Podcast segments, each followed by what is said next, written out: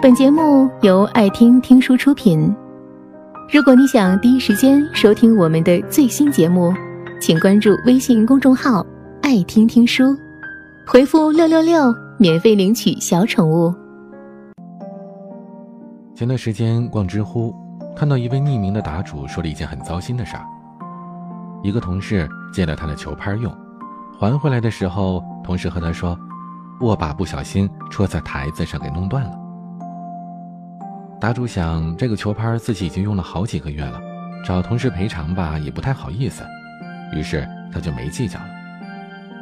不过这个球拍毕竟也花了将近一千块钱，答主多少还是有些心疼的。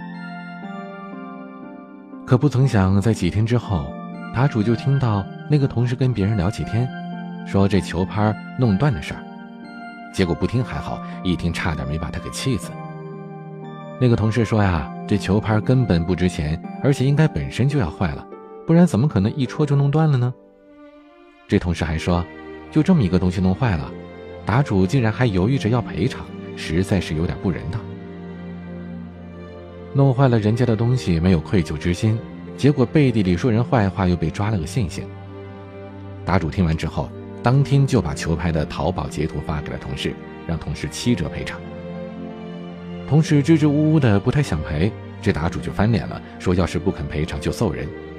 被这么一下，同事赶紧服软了，最后还解释说：“哎呀，自己不知道球拍这么贵，以为就几十块钱呢。”答主说：“有的人你敬他一尺，他敬你一丈；而有的人呢，明明损害了你的利益，你原谅他，不和他翻脸，不揍他，他就认为他才是受害者。”仔细想想。生活当中还真有不少这样的小人，他们把你的善良当做自己不要脸的资本。有个女孩依依和我说她在大学时遇到的事儿，她是个书迷，喜欢买各种各样的书，有时候其他寝室的人到他们这串门，看到喜欢的书就向她介绍一本。其中有个隔壁寝室的女孩，有一天朝她借了一本小说，当时依依就跟对方说明了，借书可以。但是不能折页，不能损坏，而且呢要小心翻阅。但这些话被对方当成了耳边风。那本小说还回来的时候，书本里的封页，还有书签，都不见了。对方说他也不知道怎么了就弄丢了。依依是又心疼又生气，就抱怨了一句：“你怎么可以这样糟蹋别人借给你的东西啊？”可对方却说：“我又不是故意的，你就别计较了嘛。”十几块钱一本的小说，至于吗？这东西虽然不贵，但其中的意义却很珍贵啊。依依喜欢书，对书也很宝贝，结果自己珍视的东西却被别人轻描淡写的带过去了。更好笑的是，争论到最后，对方反倒是振振有词的：“既然你这么宝贝它，当初就别借出去啊！谁能担保不出个什么意外啊？这么上纲上线，没完没了，烦不烦啊你？”之前网上有这么一句话：“你越善良越不受尊重。”这是我们这个时代的典型特征。依依觉得她明明是受害人，结果反倒被恶人告状，成了刁蛮。我们常常被教育要以德报怨，但很多人都忽略了以德报怨后两句话。以德报怨出自《论语宪问》，或曰。以德报怨，何如？子曰：“何以报德？以直报怨，以德报德。”意思是说，一个学生问孔子：“我用宽容来对待伤害过自己的人，怎么样？”孔子说：“以德报怨，何以报德呀？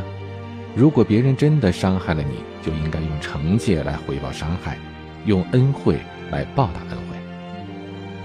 所谓的直，指的就是。”别人怎么对你，你就怎么对别人。教养是个好东西，但是有些人的素质完全不值得我们的教养。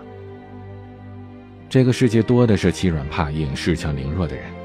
你以为忍一时风平浪静、退一步海阔天空，可事实上却是忍一时嚣张一世、退一步得寸进尺。这种人一味的忍让，只会让自己吃亏。试着想想。谁长这么大就是要吃亏的？我们可以善良，可以宽容，但绝对不能因为善良和宽容，纵容了恶意。该出手时就出手，该收拾的人就得收拾。本节目到此就结束了，感谢各位的收听和陪伴。更多精彩内容，请关注微信公众号“爱听听书”，回复“六六六”免费领取小宠物。也欢迎你收听今晚的其他栏目。我们明晚见，晚安。